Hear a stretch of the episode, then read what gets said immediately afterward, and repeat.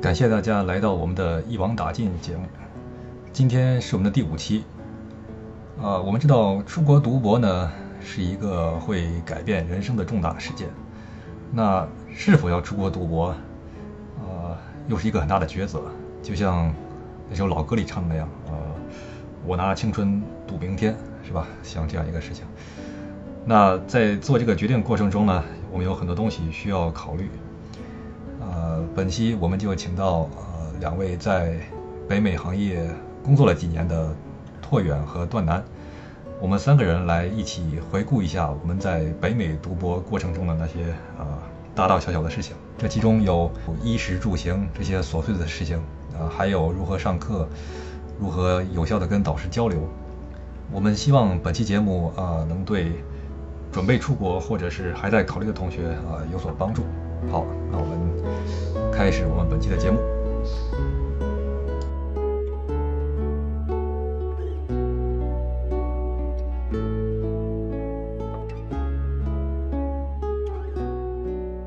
好，我们那我们今天请到了两位嘉宾，呃，我们请到了程正远和段楠，啊，应该应该管管你叫业界人士是吧？让大家分享一下，呃，在北美读博的经历。你们两个人应该呃毕业时间都不是很久吧？段楠可能稍微久一些。呃，也不久，一一其实我一八年才开始工作嘛，也也差不多，基本上都是刚刚。美国，我前几年因为工作以后也是当了几年 postdoc，其实 也没有说真的在业界待很久，所以差不多时间的。对，一八年毕业已经已经算很久了。你你你出去的话，别人不会把你当新毕业的人，是吧？估计是对。然后，呃，这也是呃二零三二二零年，二零二零年毕业是吧？是在 COVID 期间毕业的是吧？对，COVID 期间毕业。没有没有来得及走那个呃毕业典礼啊，没有搞毕业典礼。OK，那会不会搞一个那种什么在线的 virtual 的那种？对，有一个在线的，然后但是呃呃，他当时说是答应之后，如果疫情结束了，可以再来一个呃真人的，但是后来周老师退休了，然后我也没有机会了。周老师退休，但是你有机会啊！你不是在在在当地嘛，是吧？你可以，你想去，你是可以去转一圈。但没有人给我拨穗了。你找一个人吧，你找个别别的老师嘛，是吧？你 好吧，你甚至找系主任给你拨穗都可以。你说我的我的教授退休了，是吧？我找人给他他有。但我还我还是挺想找周老师的，因为还还是对周老师比较。那那那那老师，嗯，我们先从头开始讲，是吧？我们先首先。你们回忆一下是吧？当时是怎么决定读博士的？这个好像 走的有点远了，但是你们想一想，当时是什么样一个情况？当时我感觉我就是不想找工作，然后去看看读博士是什么样。然后去了以后发现还挺有意思的，然后有人花钱让你学习。后来我首先首先我打断一下，你你你当时这样，你当时是本科还是硕士？我是本呃。我是本科来呃毕业来的，当时是录的 master 的 program，呃，OK，当时录的是硕士的学学习，OK，然后第一年呃第一个学期的时候就感觉呃因为要找实习啊，然后看以后找什么工作，但是觉得好烦，那我要不要去看看读博士是什么样子的？然后大概第一学期结束，我就去那个那个那个是那个假期。我就开始招老师，然后第二个学期就开始去，嗯，一些老师实验室去看是什么样子。周老师是我找的第二个老师。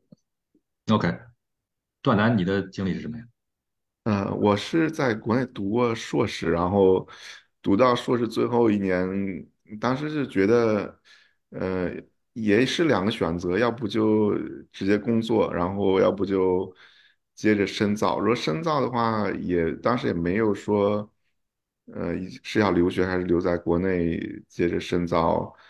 但是有个想法，就是觉得，嗯，国内呃待的有点就腻了，就想出这样说，想看看有个有没有什么不同的环境。因为，呃，像我从小就没出过北京，然后在待了二十多年，就觉得就该就就没什么新鲜感，就。你说想你是你是北京人吗？对对我完全听不出来。对，他们都说我没没有什么京对我也没腔听出来对对对，然后当时就是呃，觉得还是想看看呃外面的世界吧，然后呃做 research，呃当时其实我也算是换了个专业，最我当时呃读硕士的时候是做电力电子，然后做电机控制，然后来到这边读博士变成做电力系统，所以我我觉得当主要驱动力是想看看新的世世界、新的环境。对。对，其实我的经历跟呃浙源比较像，我也是来的时候读的是硕士，然后读的硕士，快毕业的时候发现拿个硕士根本就不可能找到工作，是吧？几率几率基本上很小。当然我不知道浙源当当时我当时我大概看一下，我觉得基本上不可能，然后我就说那就读个博士吧，然后就我 就开始了开始了博士生涯。那呃，段楠，你说你是北京，浙源你在哪里？呃，本科时候本科我在南京航空航天大学，我也搞电在南京力电子。你在南京，你也是？OK，对，后来我觉得电力电子实在是，就是在这个器件层面有点太就是眼界不够宽，后来我就呃搞了呃系统控制。嗯，OK，我们的听众有电力电子的教授啊，你注意你的哦，怎么说呢？就是注意。就是对对于哎，对对对于这个呃，对我对器件还是没有那么那么感兴趣，就讨论到这个器件的这个热，哎呀，这对，我理解，就是不会了，对，我就是每个人是他他喜欢的这个侧重点不一样，是吧？有些人喜欢搞器件，有些人喜欢搞系统。嗯呃，我接下来我之所以问你们本科的地方，是吧？我就想接下来一个问题，就是说，当你们到了美国以后，这个第一个感觉是什么？比如说，段楠，你从北京到了啊、呃 UTK Knoxville，是吧？田纳西，那我觉得感觉应该差别挺大吧？北京到田纳嗯，西，你觉得。当时印象最深刻的，就刚来那一段时间是什么？嗯，刚来，其实我我还是挺适应这环境。我我觉得可能这？对大多数人也许不不是这个情况，因为毕竟从一个大城市到一个比较，嗯，就是人口稀疏的地方，可能会有点不适应。但我我当时是，我本身是因为在大城市，觉得啊，每天坐地铁人很多很挤，然后啊坐公交又又挤，然后平时生活节奏就感觉出门呃就是交通又很拥挤，然后呃就觉得这边稍微呃就可以放松一点，就是就当然像从科研啊学术肯定不会放松，但是心态上就觉得啊没有那么那么多。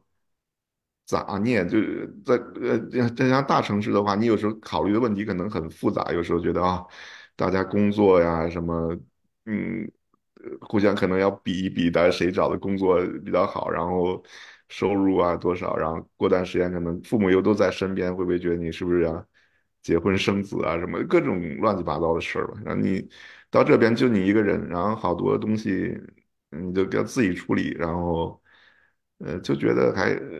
呃就觉得是个新天地，你可以自己发，再有一个新的新的一个篇章，自己发挥一下。所以刚来还挺兴奋的，就愿意跟呃不同的人交流。然后呃，记得反正一开始刚到降落的时候是呃组里的同学来接我，然后嗯呃就路上看到各种呃就是反正田纳西那边基本就是山嘛之类的，觉得还挺有意思。然后呃去带我去买个那种嗯午饭吃完的时候就感觉我当时去了还挺愿意跟那种店员交流，说啊我刚从中国过来啊，然后他说我这个那么远过来，然后就这大概是哪一年的事儿？二零呃一一三年三一三年对一三年，OK 对 OK。那我理解你，你可能虽然身在北京，但是心里边儿其实很向往这种 这种小城市的生活。嗯，对对而且你如果在北京上大学，你又在北京人，是吧？那你其实没有离家很远，是吧？对，我从来没离，出国之前对对。啊，OK，那确实很不一样。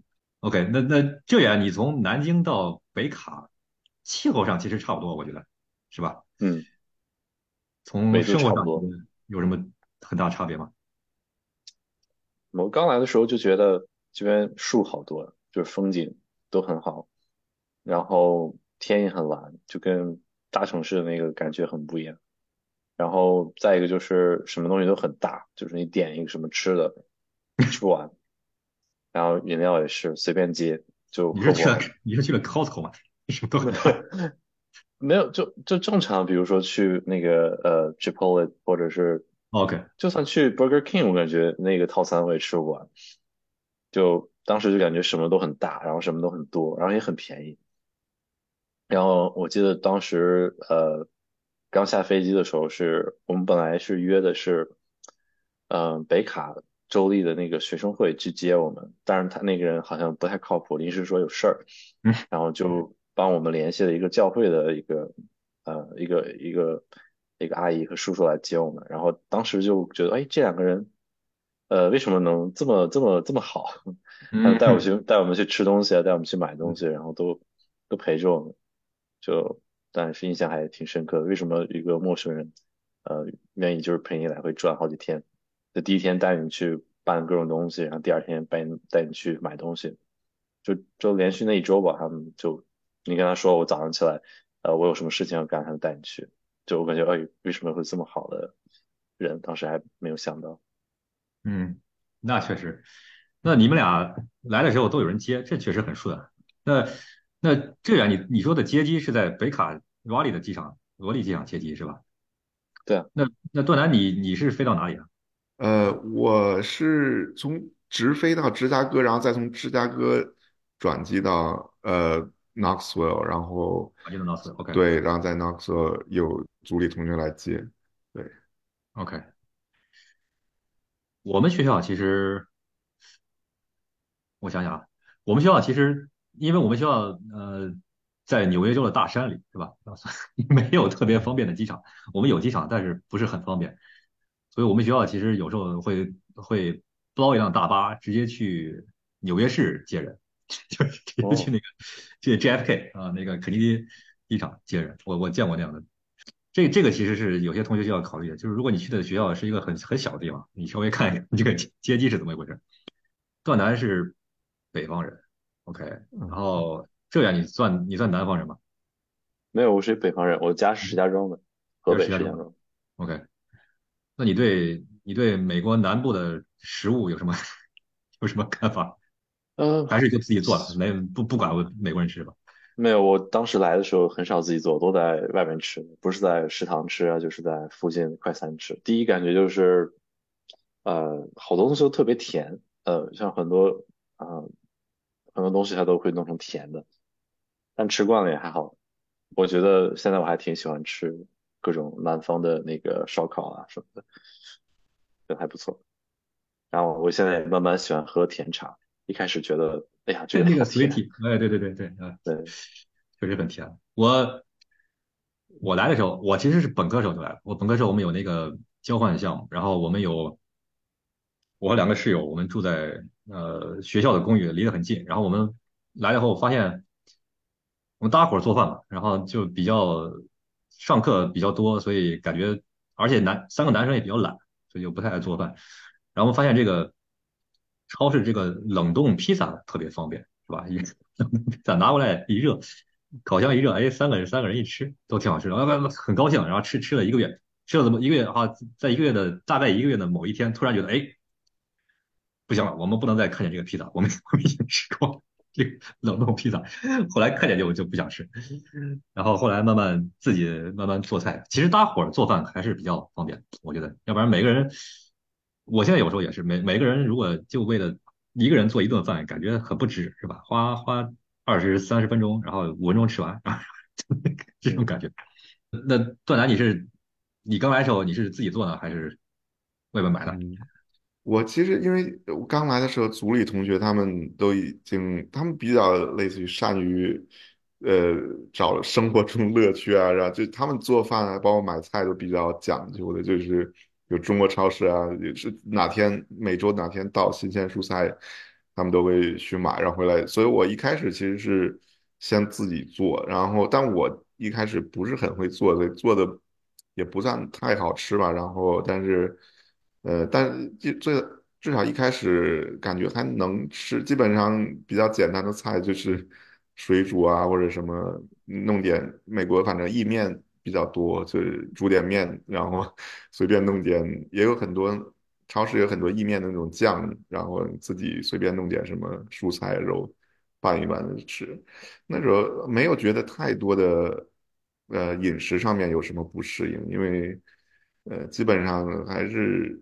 嗯，自自己按自己口味做，然后呃偶尔出去吃一下快餐，那时候可能那种三明治啊，或者是比较呃稍微清淡一点的那种美美食餐馆，就像呃国内赛百味啊什么 也也不会说吃的不不不太健康，所以总总体来说饮食上虽然在田纳西。大家可能想的觉得比较偏僻的州，不也比较南比较南部的州，很多饮食习惯可能不一样，但有亚洲超市啊，也有比较丰富的那种呃美国的连锁的那种快餐，就是相对健康一点的快餐店，就我觉得还是比较适应的。对，我觉得我我在聊吃以前，我应该先问一个问题，就是你你们认为你们自己对这个吃的要求高吗？应该先把这个，也把所有大家的这个基准，这个 reference 先说好，是吧？呃，我我觉得我对吃要求是很低的，甚至低到在我认识我太太之前，我基本上吃的标准就是能吃饱就行，是吧？认识他之后，我还发现，哦，除了吃饱这个这个值以外，还有一个值叫这个吃的满足感，是吧？以前都不知道还有这个维度。那那你们对吃的要求高吗？你们自认为？我反正觉得我还蛮高的，因为，OK，呃，我可以接受，如果比如说那天中午很忙，比如说你要参加一个呃一个讲座什么的，你可以就随便吃一个呃那个冷的三明治，这我可以接受。但是我每周还是会专门开去饭店或者自己做好吃的。然后我自己平常也挺喜欢做饭，但是生孩子以后就没有那么多时间了。我自己又花了很多钱买呃厨具啊、刀啊，然后 OK OK。那那那这样就说明，像你像这远这样一个对吃比较讲究的人，在美国基本上还能吃的比较开心，是吧？可以这样说吗？对对对，因为你想，因为想买的食材都都能买到。OK，呃，除了可能呃生鲜可能难买，就活的海鲜可能难买一点。但我其实不太爱吃海鲜，所以但我对于肉类啊什么，我感觉你想买的都能买到。OK，食材然后就做。段南，你觉得你对吃的要求高吗？我觉得我是个演化的过程。我我刚来的时候，基本上像你一样没有要求，就只要能吃饱。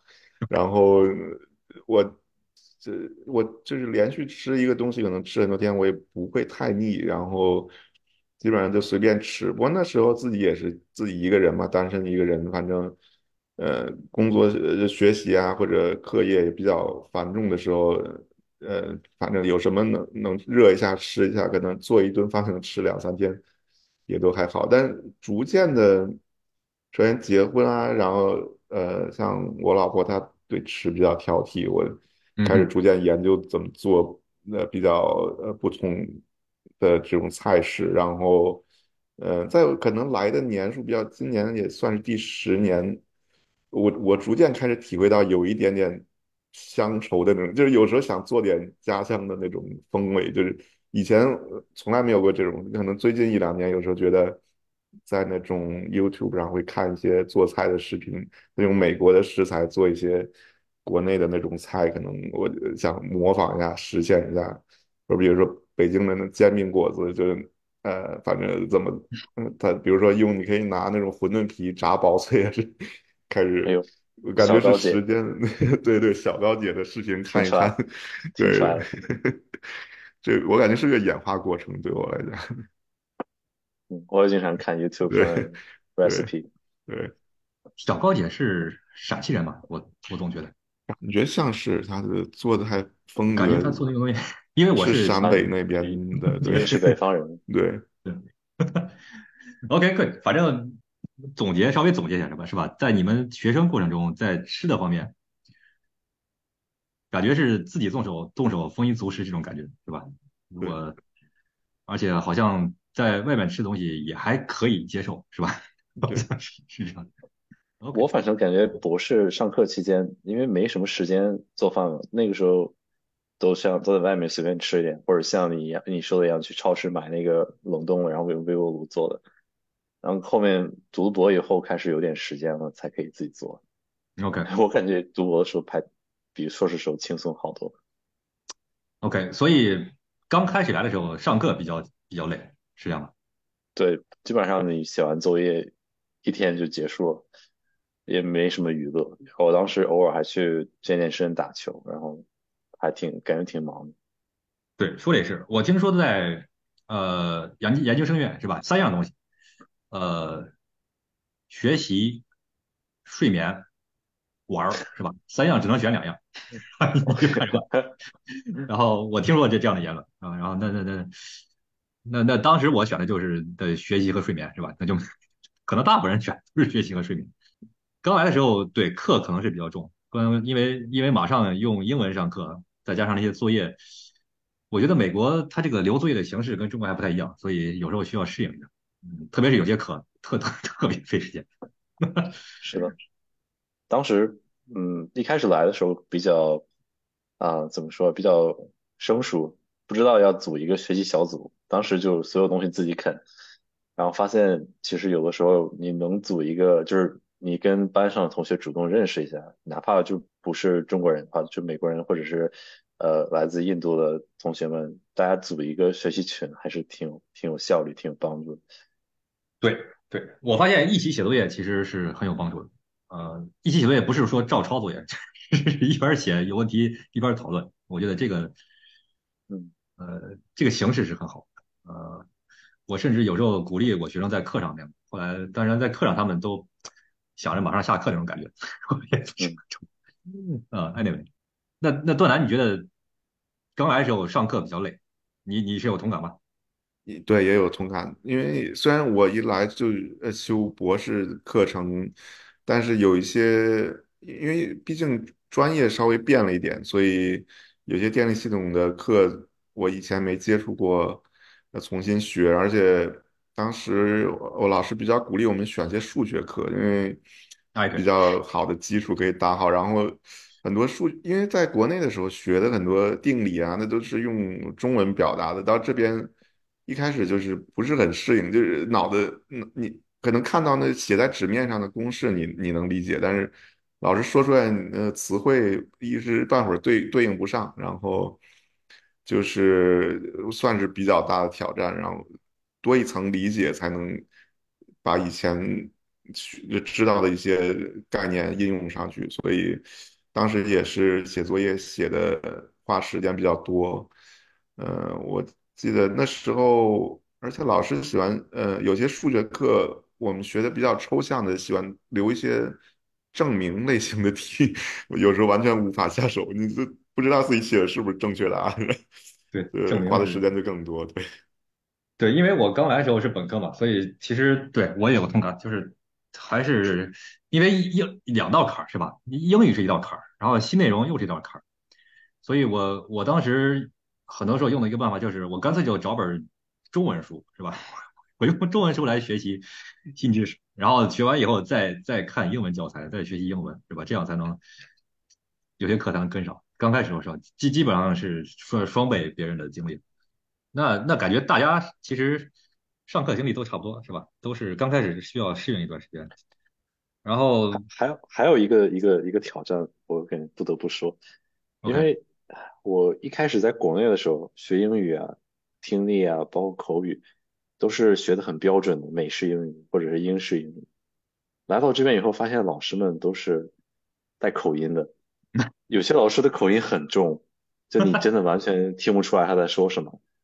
呃，到一个程度，就是那个课我就上不下去了，就是他他讲课可能百分之五十以上的在说什么我都听不懂。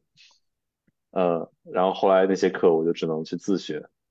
呃，对，这是一个非常大的挑战。如果你赶上有一个老师口音很重，就本来你内容可能词汇也不熟悉，啊，你真的完全听不懂。对，特别是理工科老师，因为我们的主要的强项是在那个专业，并不是在英文，所以很多时候会有口音。其实我上课也有口音，特别是当年 COVID 时候，呃呃，新冠时候录录视频，我都要自己听一遍，然后听的时候有时候就觉得哇，这个这个人口音太重，这个自己都受不了。就有的时候其实有点口音也也无所谓，但是你只要说的不要太快，然后再加上你你你真的有介意呃有有留意学生们有没有跟着你的思路在走。那个老师就我感觉他心思完全不在教学上，就稀里糊涂就带过，然后也不管听没听懂，然后抬头也不抬。对，这个说到这个，我想跟大家分享一下，就是如果大家来美国学习啊，呃，上课的时候，哇，美国的教授他在学校在评估教授的时候，呃。对上课的评估其实是不是很严，特别是呃好的研究性大学，主要的主要的指标是看科研，是吧？你这个人科研很好的，那他他就会他就会留下当终身教授。然后那这个人他也可以非常不在乎上课，是吧？完全就凭他自己，特别是本科生课还好，因为本科生课他有全国有统一的标准，会定期检查你这个 课是不是在教应该教的东西。然后研究生课呢，基本上。据我根据我了解，我我是北卡州立毕业，然后现在在纽约，呃，纽约州立，呃，研究生课基本上是你想教什么就教什么，反正系里边根本不会没人会管你。当时，因为因为我的呃，因为我我认识一些国内的呃高校的人，他们说，哎，你这个研究生课都没人审查，我说没有人审查，想想教什么教什么，他们觉得非常惊讶。所以那这个如果是这样的个结结果呢，那就全靠老师是吧？他想教你一点。东西他就可以教你，他想随便糊弄一下，他就会随便糊弄一下。他想把这个课搞得很难，就可以搞得很难；他可以搞得想简单，就可以搞得很水，是吧？所以，所以你选课的时候一定要多打听打听，是吧？有些课，当然你的目的是学知识，是吧？但有些课他如果特别难搞，是你我建议你可以尝试避开这样的课。有些课其实是按按那个。有些话说是比较坑的，是吧？上以后基本上学不到什么东西，然后还得把它上，是吧？上完还还不能分太低，所以所以有些时候，如果是你如果你发现你来的时候学的很吃力，而高年级学生学的都很轻松的话，那大部分情况是因为高年级同学他们都有足够的信息，他们避开了这些课，是吧？所以他们显得很很轻松，所以选课时候也要稍微注意一些，然后。当然，我们是来读博的，是吧？我们主要的主要选课的目的是以呃给我们的做研究来服务。呃，那那我看大家基本上的感受是，开始做研究后，开始做研究以后反而比较轻松，是这样吗？这个非常反直觉。当然，我想我想加一句，我们今天请的两位嘉宾都是非常成功的学生，是吧？所以他们可能在自己的世界里感觉做研究很很很简单。但但你们分享一下你们这个做研究的时候的感觉吧，比如说科研是吧？比如说你们的课修完以后，那你们你们的一天是是什么样是吧？如果没有课的话，说你们一天什么样？从早上醒来，呃，我我的老师他比较就是规范化，他在他的实验室就跟上班一样，就是早上九点要要到，然后下午五点走，然后中间的话他会呃有很多会要开，比如说讨论。呃，你的研究进度啊，或者你有什么问题，然后或者是有一些呃新的呃研究项目呃申请要要写，基本上嗯，从我开始进去的时候，可能有更多的时间可以自己看论文，然后做仿真，但到后面的话，一天都在开会，就是也有一点什么事情就会讨论一下，包括呃跟老师讨论，还有我会带一些硕士生或者是刚进组的呃博士生。感觉到后面的话，就真的跟现在上班做的事情没有太大区别。如果一天都在开会，这个跟职场里面很像，是吧？如果你没有会，是很危险的信号。如果你一天都在开会，你要小心点儿，因为虽然你当时很有用，是吧？但是可能你得不要忘记自己做的东西。那段南的经历是什么？呃，我觉得做研究的时候，一开始还是有点吃力，因为呃，我是这样，我老师。比较给我们留自空间，就是你你自己，他也不会说强加给你一个呃题目，说你一定要去做，你可以自己先探索一下，至少前面第一个学期你你呃，他给你几个方向，你可以甚至你不愿意做那几个方向，你自己发现个方向，你可以具体去做。所以，呃，一开始阅读量还是挺大的一个挑战，因为呃，这个领域我我也是刚刚接触，很多时候你读大量的文献，你才能说找到有意义的问题去做。有时候我有一开始可能有问一些问题，我说啊这个东西是不是有意义去做？可能那老师一看觉得这个东西。你可能从别的领领域里刚进到电力系统的领域，你觉得啊这是不是还有意义？但是可能之前人家研究的差不多了，或者已经找到了最最最有效率的那种解，所以你可能一开始的话读文献找自己的研究方向是个挺大的挑战。真正到找到了以后，嗯，我觉得还算比较顺利，就一一步一个脚印的往往前做。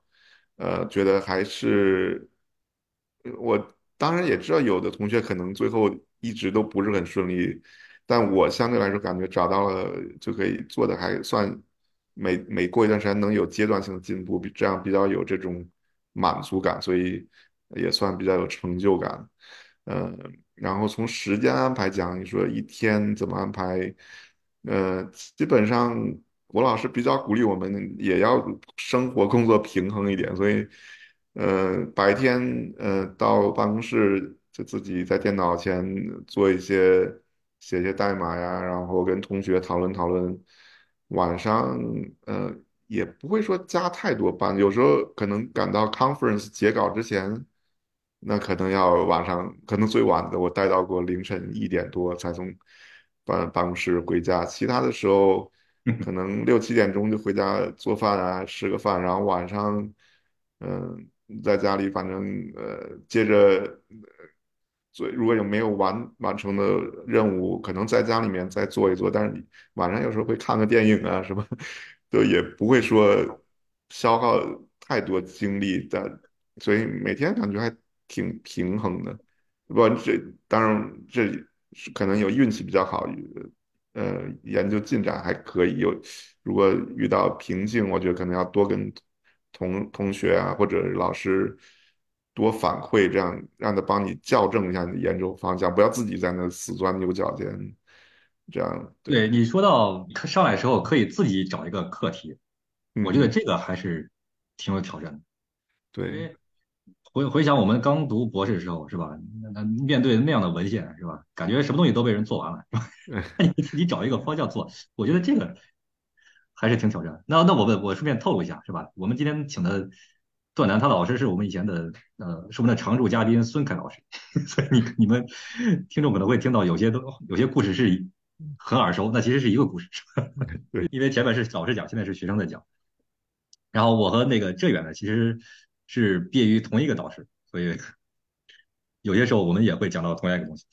对，回到刚才段楠说的，哇，那那其实我刚开始读博时候，呃，我的导师其实是给了我一个方向要看的，但是即使那样，我也觉得哇，这个方向感觉那么多那么厉害人都做了那么久了，我还能产生什么贡献？其实经常会读着读着就会有这个问号。那你是怎么找到自己喜欢的研究方向？非常好奇，我觉得这个很不容易。嗯，因为我其实。看很多当时电力系统问题，我是以门外汉角度讲，我我不知道之前前人已经做了很完善的工作，所以，嗯，我老师也建议我，你从应用数学的角度看这些问题，然后可能很多时候应用数学，嗯嗯，它有一些新的方法提出来了，然后电力系统里可能还没有说完全应呃把这些方法应用进去，或者说应用进去了，只是小系统。指一个非常呃简单的模型，你更复杂模型你还没有真的探索，所以呃我当时主要着眼点是啊啊你你跳出电力系统看这个应用数学里面有什么新的发展，然后再再拿那个发展来套用，看电力系统里有什么值得用它解决的问题，这样就感觉视野还算比较开，没有觉得。已经被前人的那种成就禁锢住的感觉，对，嗯，OK，交叉学科是吧？对，呃，那这样，那当时我们老师给你题目了吗？还是你让你自己找？嗯，我一开始，呃，其实都是跟着项目走的，就是哪里需要我就做什么。一开始，呃，就你你应该知道，咱们有电池，还有这个系统控制两个方向。我不知道你在的时候还有没有电池。反正我进去的时候，我开始是做电池相关的，我是做这个呃电车还能开多远做一个预测。OK，呃，后来我又去尝试做了一下那个电网控制平台的仿真，就呃对这个电源电子啊，还有好多电网器件建模什么的。然后到后面就去做分布式控制、分布式优化，然后到后面又去做呃呃 resilience，中文叫什么？弹性控制，弹性控制。但其实其实我想问的是，那这一步一步嗯一个课题一个课题都是导师让你改是吧？让让你做的是吧？这不是你说你想哎我想去做 对于 OK 对于我来说，我到呃博士的 prelim 的时候，我其实都还不知道我自己最后要做什么。OK 其实我我属于比较呃，就前期都在就积累吧，每每一个地方都稍微做一点，然后我也 Pre- 没 prelim 有我插一句啊，pre prelim 是那个嗯开题答辩是吧？preliminary exam 是那个吧？那个大概在博士的第第一年还是第二年结束的时候，没有没有没有第一年是那个呃第一年还是第二年是 qualify 第一年是 qualify qualify，结结束是 prelim Prelim，OK prelim 基本上就已经是属于后期了。prelim 不是应该算一个类似开题报告这样的东西吗？就是你定了方向是吧？对，我要做这个方向对吧？对但其实比较惭愧，我当时 prelim 定的方向跟我最后的论文其实不太不太一样。啊，就这可能到最后一年我才，对，我才到我到最后一年才知道我真的要做什么。然后我的经历也也跟这个段段类似，就是呃，我发现可能纯做理论，比如说分布式的优化那些算法没什么可做，能做的都被做完。然后我也不是数学家，我也没有能力再去找一个新的算法，比比大家都更好的算法，我就只能找一些交叉学科，比如说把网络安全、还有弹性控制、还有分布式优化的结合点找一下。那个的话，你如果把这些都算上的话，其实，呃，你想做进一步创新还是很容易的，啊，很容易能发嗯很好的论文。对，对，其实基本上就做什么是一方面，是吧？但是只要你做的东西达到了导师的预期，你的生活就会比较放松。我感觉你们两位是这种感觉，是吧？虽然有时候他题目是自己找的，有时候是导师给的，但是只要说导师让你做呃一二三，是吧？你们把一二三做完，甚至有时候还能做个四出来，那你们的生活就会比较轻松，是吧？如果如果像我们上一期讲的，有 有些学生，我让他做一二三，他做了个一，是吧？然后二三不会了，那我就很累，是吧？天天在后边催着他，然后他也他也感觉很累，是吧？天天怎么这个导师天天逼着我？但是有有一点，就像你说的，你也要学会去去管理老师的预期。OK 呃 OK，就跟工作以后你也会遇到同样的问题，就是如果你可能因为大家都有高峰和低谷嘛，呃，如果你都只是就是做了什么就汇报什么，或者有什么就说什么的话，那感觉你总会遇到一些不开心的时候，所以我觉得还是得学会呃控制呃老师，包括包括以后工作控制呃对方的预期。哎，对你说到这个，我们当时有一期讲过，叫英文叫 managing up，我不知道英中文怎么说，就是适当的让领导对你有一个合适的期望值，是是这样感觉吗？对对对，那那那你们可以，哎，你那我当时没没有没有没有这个技能啊，你可以 share 分享一下你的 那些经历吗？如何如何如何调整导致自己的期望值？你是往高调还是往低调啊？呃，找一个平均吧，就是你可能有的时候 有很有灵感，或者是很顺利，呃，仿真搭出来了，算法跑出来了，然后东西都很多，那你可能你这周汇完汇报完以后，你可能下一周马上遇到一个技术难题，你可能连续一个月都没有什么成果，那这时候你如果在之前可以，呃，不能说少汇报吧，就是你不要讲的太太满，不要把这个饼画的太大，但到后面的话，你你把之前有一有的一些进度可以拿出来再讲一讲，就就嗯保保证你就一直有一个稳定的呃输出。因为有的时候我也我也我也犯过类似错误，就是这东西感觉其实还没有完全做出来，但就把已经话讲满，那就后面要花好多时间去填这个坑。对啊，老师以为已经达到了，比如说十级是吧？但其实你才达到二级，你说我十级了，哇！OK，呃，段兰有什么想有有什么想分享吗？我觉得这个挺有意思。对，也类似的方向，也也就我觉得跟老师汇报的时候，我我当时反正做法是把自己的这个思路过程完全的，呃，写一些笔记啊，就记下来。汇报的时候也把这个跟老师交代一下，这这样就是他老师不光是看你的这个呃结果，不光是看哦你做出了什么东西，他他能跟着你把这个思路过一遍，呃，这样老师就能。帮你把把关，就就觉得，哎，他觉得这个东西，你你的想法是在这个对的方向上啊，或者这样，他就不会说给你有太大的偏，对你的预期不会有太大偏差。就是很多时候你可能这一周也没做出太实质性的东西，但是你尝试了一些一些失败的东西，或者你整个思路过程什么样，呃，你把它跟老师描述出来，有些人可能觉得这个是。没有太大意义的东西，其实是类似于失败的东西，你没必要讲，我就节约时间的讲成功。但是你把失败的东西啊，包括你整个思维过程都呃 document 都记录下来，然后描述出来，有我觉得有助于呃，不管是老师还是领导，对对你的这整个的预期的呃控制，我觉得。对，其实我们说的东西需要补充一点，是吧？我们在说的组会，是吧？我们假设，其实我据我所知，是基本上美国大部分的学校都会有组会，然后组会都会有每周的组会，是吧？就是每周你会有固定的时间跟导师汇报你的情况。我觉得刚开始组会的时候，其实压力挺大，因为你要在很多人前讲你上一周做了什么，是吧？那有时候我上周基本上就什么也没做。或者做一些东西完全没做出来，没有任何新的见解，对吧？那这个时候就会有就会很焦虑，是吧？所以我觉得，呃，浙远和段南分享的都是很有用的经验，是吧？这样会会明显会有效的降低你组会的焦虑。我觉得有一点，我我想再再补充一下，我觉得呃，段南刚才说把你的想法，然后哪怕是失败的东西记录下来，这个感觉很有用。像刚才我没有说我们呃。就是我跟子昂的这个老师都要求我们每周要写一个呃每周总结啊每或者是每周的报告，然后我发现其实有的时候你在开始的时候可能是你的理论基础或者是积累没有到达那个那个那个那个地步，所以一开始有时候尝试的东西到后面你会发现，哎，我现在回过来看，呃，好像有更好的思路或者更好的角度去去应用它。这时候，如果你把之前的呃东西都记录下来，那包括你推的公式啊，或者是一些初步结果记录下来，我觉得对你后面，嗯，那种再再把它就是呃抓起来就很有帮助。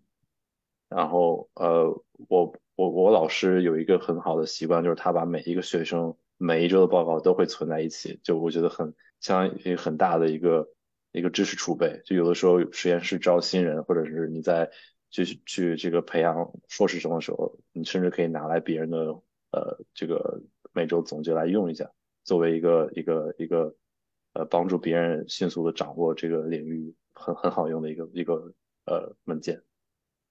对，这个每周的这个叫周报是吧？基本上就是我们的心路历程是吧？我作为导师或者当年导师看我们，他其实想不光是想想看结果，还想看我们的心路历程是吧？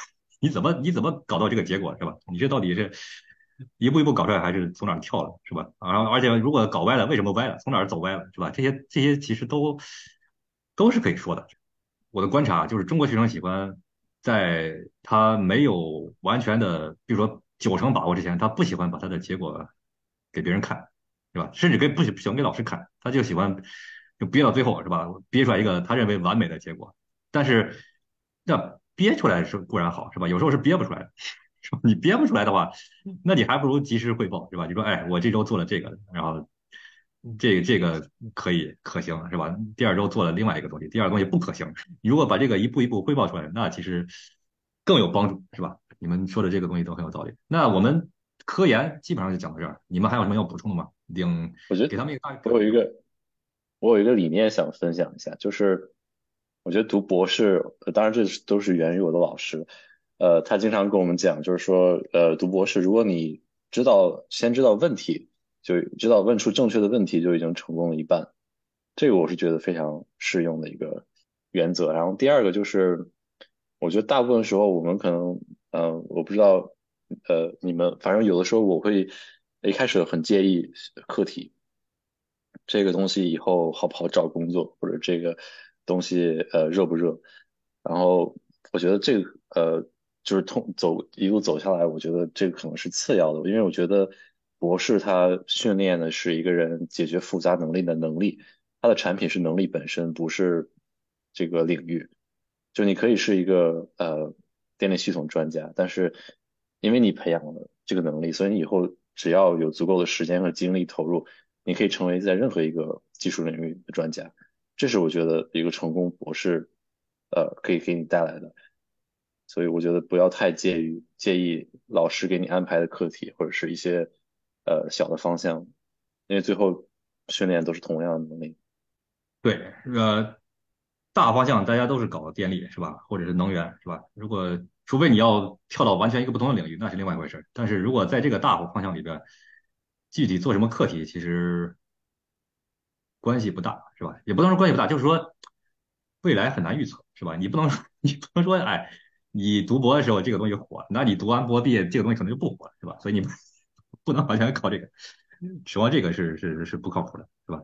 而且应该是训练自己自己的技能，是吧？学习的技能。OK，那我们可以再聊一些比较轻松的话题。嗯，我们聊了简单的生活，是吧？学习、上课、科研。你们来到美国以后，在上学期间，是吧？有没有有没有培养出来一些新的爱好，或者交到一些有意思的朋友？毕竟是不同的文化，是吧？不同的背景，完全不同的地方。呃，我每次就是比如说假期回国再回来，就感觉哇，真的是同在一个地球，为什么能这么不一样？很有意思的感。你们有没有有没有什么新的爱好？读博期间养成的？我知道我我的有的学生开始喜欢钓鱼，我当时很难理解，我说钓鱼感觉很无聊啊，我说很有意思。我觉得有一个爱好挺推荐给来想来读博的人，如果甚至还没来之前就可以先开始。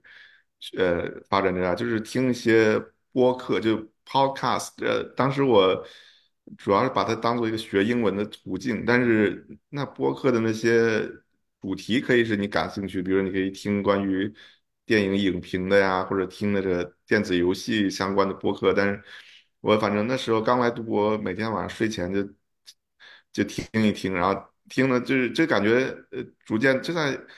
他们在你耳耳边聊天一样，基本上你听一听，然后很多词汇，日常生活的词汇，你就逐渐掌握了。所以，呃，我我觉得是个挺有帮助的爱好。呃，不一定非得等到来留学，你现在就可以 听起来有些英文的 播客，也也可以长知识。对，我们当年是看那个啊啊《Friends》老友记是吧？来来来回看几遍几遍看。我也看过，像我新东方的应该都看过。就是美国的电视剧啊，它会比如说一个题材火了以后，它会根据这个题材再再播一个类似题材，是吧？那个《老友记》其实是后来那个，之前那个是呃《宋飞传》，你知道吗？Seinfeld 没看过，《宋飞传》其实那那那几个人比《老友记》应该更年长十到二十年，他们讲的是一些人在纽约的生活。那些那个我后来看过，那里边的笑话比较。呃，比较难懂，就是没，他之所以没有《老友记》在全国、全球那么火，是因为他有些笑话太，太局限于纽约的生活，所以 不是很不是很容易懂。像像《老友记》和那个呃《Big Big Bang Theory》是吧？《生活大爆炸》，我觉得这些，我当时读博时候就看那个《Big Bang Theory》呃，我觉得我就吃饭时候一边吃一边看，然后他那些有些有些笑话其实还挺难懂，是吧？虽然大家都在读博，是吧？有些笑话，你得你得得暂停看一看才能看懂。我觉得那个挺有意思。OK，感感谢感谢这个段南提出这个多对播客最近比较流行，空闲时间可以拿出来听一听，而且有各种各样题材。但是我其实想象的是更更 relax 的爱好，比如说什么出去什么 hiking 啊，什么划船啊，钓鱼这样，就不用对对不用太动大脑的 这样这样的爱好。你们有没有比如说 hiking 徒徒步？这样的爱好有，我我当时记得，嗯，刚开始读博的时候，发现其实周末其实还是可可以利用起来，比如说开车出去或者坐飞机去哪玩。我当时记得就，呃，把整个美国地图打开，先把所有国家公园的地方标出来，然后从东海岸开始玩到往西玩，呃，就就挺有意思的，因为每个州感觉都文化也不太一样，然后呃景色也不太一样，然后就开始以这个呃北卡为圆心，先是开车去近的地方，然后开始飞坐飞机去，有长点的假期的话就坐飞机去远一点，每从就是从国家公园以圆心嘛，当然有一些大城市，比如说像呃芝加哥、纽约、亚亚特兰大这种也也会去玩，呃但主要还是这个以自然景观为主，就不同的国家公园。然后从从东海岸玩到西海岸，所以你呃这样你更喜欢景色这种是吧？你不喜欢对，你不是不喜欢，就相对更喜欢自然景观。OK，对，像金融就你说的 hiking 啊什么的都，但我没有特别的硬核，还是主要就是以观赏这个景色然后拍照为主，不会真的徒步很久或者是在外面露营那种。学生阶段你们有没有就是搭伴出去玩啊？我们有一次，我们一起租了辆面包车，我们从北卡开到呃奥兰多，嗯，然后因为当时从北卡到从瓦里到奥兰多大概是九个小时吧，我们是一天开到，然后在在奥兰多玩了几天，然后就一起又开车回去。我觉得那个经历其实挺有意思。你们在学生期间有这样的一起出行吗？有啊，有啊。OK，对，其实美国这样出去玩还是比较方便。对，呃，可能我比较宅，没没有太多说这种呃呃徒步啊，或者说呃比较户外的那种经历。不过之之前有过呃一个假期是，正好我们组我们有三个同学都在纽约附近实习，然后呃当时实习快结束，一块儿去纽约城里面玩了一下，觉得印象还挺深刻。然后。就是反正旅游吧，就算是一个比较普遍的爱好，就是毕竟是个新的国家，好多地方都没见过的，很多地方可能你只在影视作品中见过，你有机会去旅游一下，呃，是个挺挺好的放松心情的途手段的。对，其实有些地方确实很不一样。我每次去纽约市，感觉都很不一样，就感觉去了另外一个国家。虽然我在纽约州，是吧？开车三个小时到纽约市，但特别是每次开车进那个曼哈顿的时候，因为你要你要过桥嘛，是吧？你要过过那个过那个地下隧道，你呃从那个纽 Jersey 新泽西这边开过来的时候，是先先先排队是吧？排排排排排队过地下隧道，然后地下隧道一直特别黑黑，开十几分钟以后，马上就开开出来就是曼哈顿的那各种高楼，我觉得那个感觉非常不一样呃，像我们那个学校边上都是大山是吧？本来就是另外另外一种感觉。OK，在学生过程中是吧？有没有什么特别印象深刻的经历？题材内容不限，可以是跟上学相关，也可以是跟出去玩相关，也可以是一个文化冲击，是吧？也可以是一个反向文化冲击。有一次我跟你说，我和我的室友是吧，在我们在美国上那个硕士，然后我他是他也是北京人，然后北京人，然后那一阵儿呃北京雾霾雾霾比较严重，然后那次我和他一块儿坐飞机回国，然后然后。那个降了以后，我说，他说这个今天怎么是阴天？我说今天是晴天，就是有雾霾天，就是这样的天。他不相信，他跟我说了一路，说了两天，后来发现哦，好像晴天就是这样。但但是那阵儿比较夸张，那会儿北京的雾霾特别严重，对吧？像我们是一个反向文化冲击。你们有没有什么类似印象深刻的经历啊？嗯，我觉得算是个经历。对，我就就这样说吧，我就感觉在可能在亚洲国家，大家是。就比较内向，比较呃保守，然后美国当时固有的概念，大家应该是呃比较外向，比较喜欢沟通的，嗯，但是可能走出大学的领范围之外，呃，如果你的学校是在一个大学城，你去到外面，嗯，有时候你可能会。觉得呃，真正面对那种不是在大学环境的人，他有时候看你是外国人，可能对你的态度也不一定完全是很开朗，或者愿意跟你交流。可能这要做好准备吧。如果是来读书，可能也不全都是阳光的一面。他有时候你你要做好被拒绝或者被呃另眼相看的这种准备吧。因为因为有时候大学像是一个一个泡沫，就里面都大家都很乐观，大家都是年轻人，都是学生，不同。国家都很互相接受、互相包容。你出去真的跟社会打交道的时候，可能不完全是那样。对，对你不能不能要求所有人都对你特别友好，是吧？对对，大部分人是很友好的，但是你不能要求你见的所有人都很友好。对，这个对这个大家其实应该把期望值要要放在一个合适的位置。这样有什么印象深刻的经历吗？我想我想问你，哎，我我当我们导师会嗯过段时间会组织大家一块儿出去玩一次，你没有出去玩了吗？在你在你有啊，有啊，我觉得我们我们一次一块儿出去玩一次，那次去那个北卡的海边那个 Motor Beach，我们当时我当时印象很深刻。我不知道你们去的是呃 Stone Mountain，就是没有很远。东方的 OK 是山里吗对对对，爬山去了。？OK 呃，后面好像就比较少了，因为有一段时间师母生病了，然后哦对，还有一段时间就是，呃，他感觉可能比较比较忙，或者是没有那么多精力再跟我们组织出去玩儿。right 然后再有一段时间就是时间是真的人好少，就是三个人，嗯 OK 就也没有什么，就每天开会抬头见低头见，可能也不想周末在一起出去玩儿了。那你们有没有什么想最后想跟大家分享？就是说，面对这些在呃，哇，在在考虑来北美读博的人，有没有什么特别的经验或者特别的话想跟他们分享？或者是这样想，你想对你你你们想对当年的你们自己说什么话？想想你们当时准备来美国时候的那个那个感感觉，最想说的话是什么？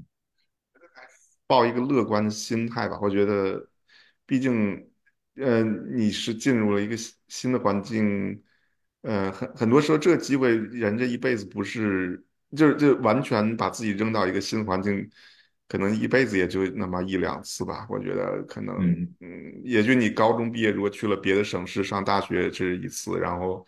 之后，如果你说出国也是一次，只有出国以后，可能很少再有这种，就就珍惜这个这这种机会。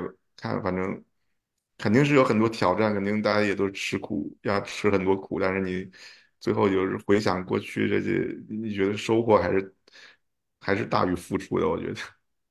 对，确实是出国读博，确实是一个会改变人生轨迹的选择。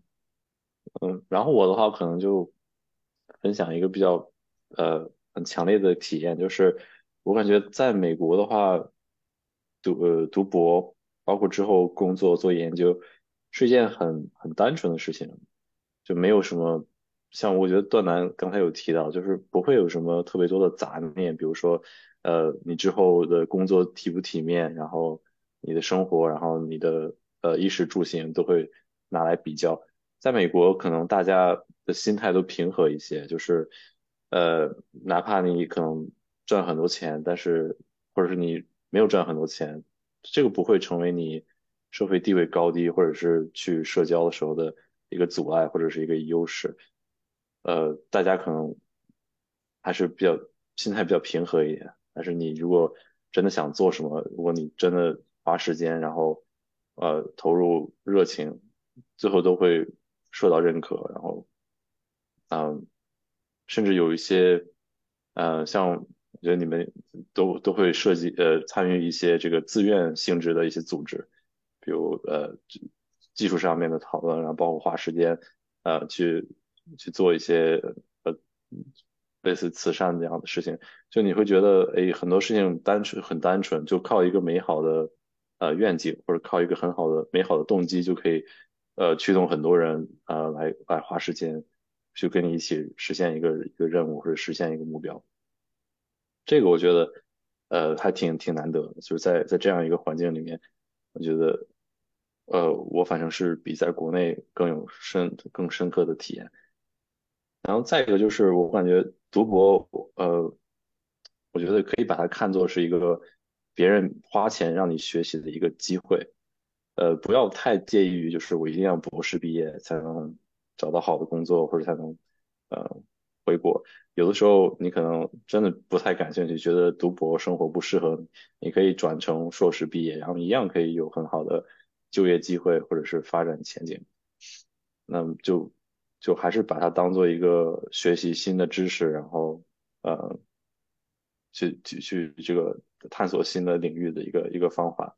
嗯，哦，然后就是我觉得在博士期间的时候，应该多走出去看看。有的时候我见有一些呃国内来的同学，他可能整个博士期间都呃生活在一个很小的华人圈子里面，就他不太有别的呃国籍的朋友，然后也不太参加一些呃大学里面的活动。我觉得这个其实还挺可惜的，因为我印象比较深的是，我交了一些很好的呃美国朋友，还有印度朋友，然后我参加他们的聚会或者他们家里玩，我感觉还挺不一样。你可以就大概呃了解一下跟。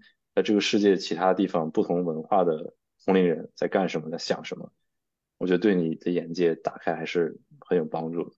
所以，我我建议就是大家还是要不要仅限于一个小圈子里面，还是要多呃认识外面的人。然后，呃，你说的第三点很关键，对，呃，因为现在越来越容易，如果你想待在自己的圈子里边，确实很容易，是吧？其实，其实你说的第一点和第三点是是一个很有意思的，是两个方面。是吧？就是说，作为一个理工科背景的这样一个技术人员，呃，你的生活在北美可以非常简单，是吧？简单到就是你可以谁都谁都不理，是吧？你想干嘛干嘛，只要把你的活干好。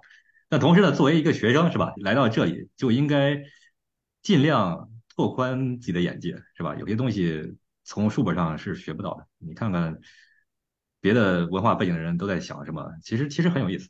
对我觉得。这两个东西结合起来，确实希望能给大家一些启发。那我觉得我们今天大概时间差不多就到这里，你们还有什么想最后想补充的吗？如果没有，我们今天就这样。我还想这个感谢一下我的老师。哎，我我不知道子昂，你你当时的感，你对周老师的感觉是什么样子？就是你你你觉得你的总结一下你的这个跟老跟周老师读博的体验。你觉得？我觉得他这，那我体验就是呃，治学严谨是吧？然后为为治学严谨，然后同时呢，就是为人又很有点那种刀刀子嘴豆腐心那种感觉。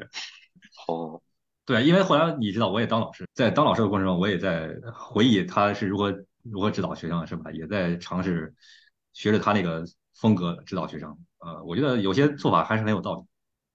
比如说，比如说组会是吧？比如说周会。比如说每每周汇报写总结，对，嗯，我觉得这还挺有意思的话题。我觉得来美国跟导师，我觉得很难得，你在会跟一个人建立起很这么紧密的，可能四五年都是跟一个人，也是呃类似于同事，又是同事，然后又他又呃又是比你资深，会给你指导，然后有的时候可能他人生上也会给你提一些建议，就是。我觉得是个挺值得珍惜的一个一一个关系。我觉得，呃，如果是来读博来读博的同学，我觉得应该挺要挺期待有一个跟老师建立起一个比较深厚的关系。以后你即使毕业了，可能也会保持联系。这种关系还是很很少见的，很值得珍惜的。我觉得。对对对对，我觉得对，我觉得对你们提的这点非常非常重要。我们我们一定要给来读博的学生说清楚，是吧？你你读博这段时间是否顺利，很大程度是很大程度上取决于你和导师的交流是否 是否通畅，对吧？你和导师相处是否通畅？导师呢，他我们上一期在给年轻教师说的时候，有些有些时候管导师叫老板，是吧？因为他确实是你的项目是来自于。来自于他是吧？你的经费是他在支持，所以你们有双重身份是吧？你们你们既是师生关系，又是雇主和员工关系，所以呃，如何掌握好这层关系呃很关键。但这层关系怎么怎么具体掌握好呢？其实这是没法教的，是吧？我能我能跟你们分享，就是说，当你们来到美国时候，或者来美国前，跟你导师交流一定要坦诚相待，是吧？做你做好你自己，你想什么想什么就说什么。不要按照自己的假设的一个好学生、好学生的样子再跟导师交流，这样你很累，是吧？你你你可以你可以装，你可以装一时，你能装五年吗？装五年下来你不会崩溃吗？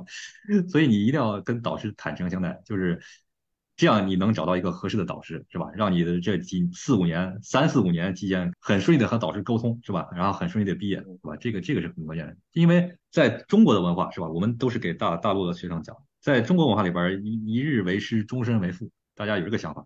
呃，如果你找一个，如果你找一个美国导师，那是另外一回事，是吧？如果你找一个大陆来的导师，他就忍不住有事想给你点人生经验指导一下，有有时候靠谱，有时候不靠谱。当然，这这都不关键是吧？不，最重要的是你能不能和这个人合得来是吧？甚至有时候有有人这个不恰当比喻，就是这个就跟谈恋爱一样是吧？前期的套词信是吧？这就是你在尝试在要说，哎，我们要提供一个交往的申请是吧？在你交往这五年过程中，你们能不能非常愉快的相处？是吧？这个这个其实非常关键。但是有一个好处是，你知道这个东西啊，到到点会结束的，不像谈恋爱，有可能 会会 take forever，还要结婚什么，那是另外一回事。所以这个东西，你们在跟导师接触的过程中，可以可以有一些体验。那大部分导师会要求面试，是吧？如果面试的时候你跟他交流，这是一个很好的机会，啊，说看看你和导师是不是呃能很通畅的交流。感谢提出这一点，这点是我刚开始没有想到的。我觉得到最后，老师，嗯，我觉得真的是一个很特殊的关系。就像段楠说的，有的时候像，呃，有的时候是老师，有的时候是雇主，然后有的时候是你人生方向的导师。其实我当时我举了一个很不恰当的，我在就是我老师退休的这个呃呃派对上面，我提了一个呃不太恰当的这个比喻，就是我当时其实算了一下，我每天跟我老师说话见面的时间，其实超过我。我当时的呃女朋友，我现在老婆的时间，然后也超过了我跟我父母的时间，甚至有一些问题我也不会问我父母，就是他来告诉我，就是呃正确的价值取向和这个方向。我觉得他其实可以成为你很好的，我觉得可以叫做朋友。啊，本期我们讨论的话题比较轻松，啊，其实都非常感谢我们的导师。指引我们度过了这几年的时光啊，改变了我们的人生啊！我还想对正在准备的同学们说，读博确实啊，就像一场赌博，你确实要付出很多，但是啊，收获也很丰富啊！而且如果准备充分的话，我觉得啊，成功的概率远远大于要赌博。呃，每年大概有几十万的国际学生来美国读研究生，希望我们分享的这呃。几十万分之三的精力，啊，对你们的下一步能有那么一点点帮助。好，我们今天的节目就到这里，啊，感谢大家的收听，我们下期再见。